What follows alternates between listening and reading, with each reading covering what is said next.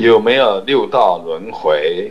从缘起的角度来说是有，就像有汽车、有杯子、有一个自己在穿衣吃饭是有的，有六道轮回，而且六道旁道众生也都有，不仅我们肉眼看得到的畜生道有，其他的道也都有，这是从缘起的有的角度来说。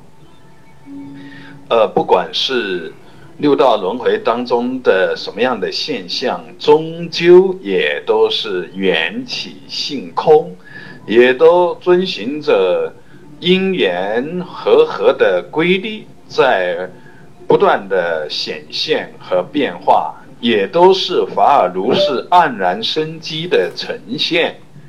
就此承担，就知。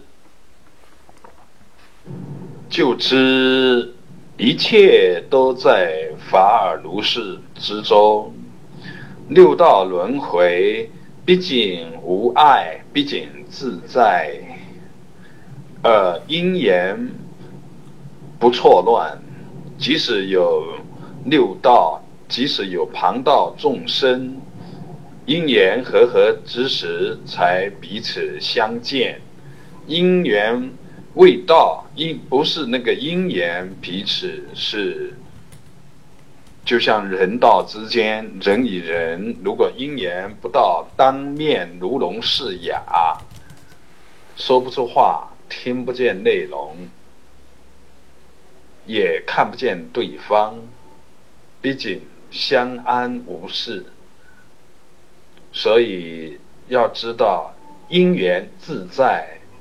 以此承担，以此承担，以此彻底承担，自然而然就法界周遍，智慧就没有渗漏，就全涵盖、全显现、全然自在、全然圆融通透。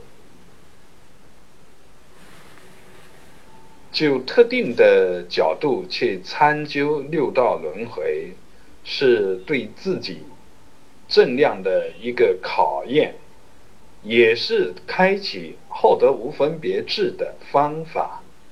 在适当的时候，可以就某个角度去观，不是思维，是去观，去关照，去洞悉，去呈现其中的奥妙。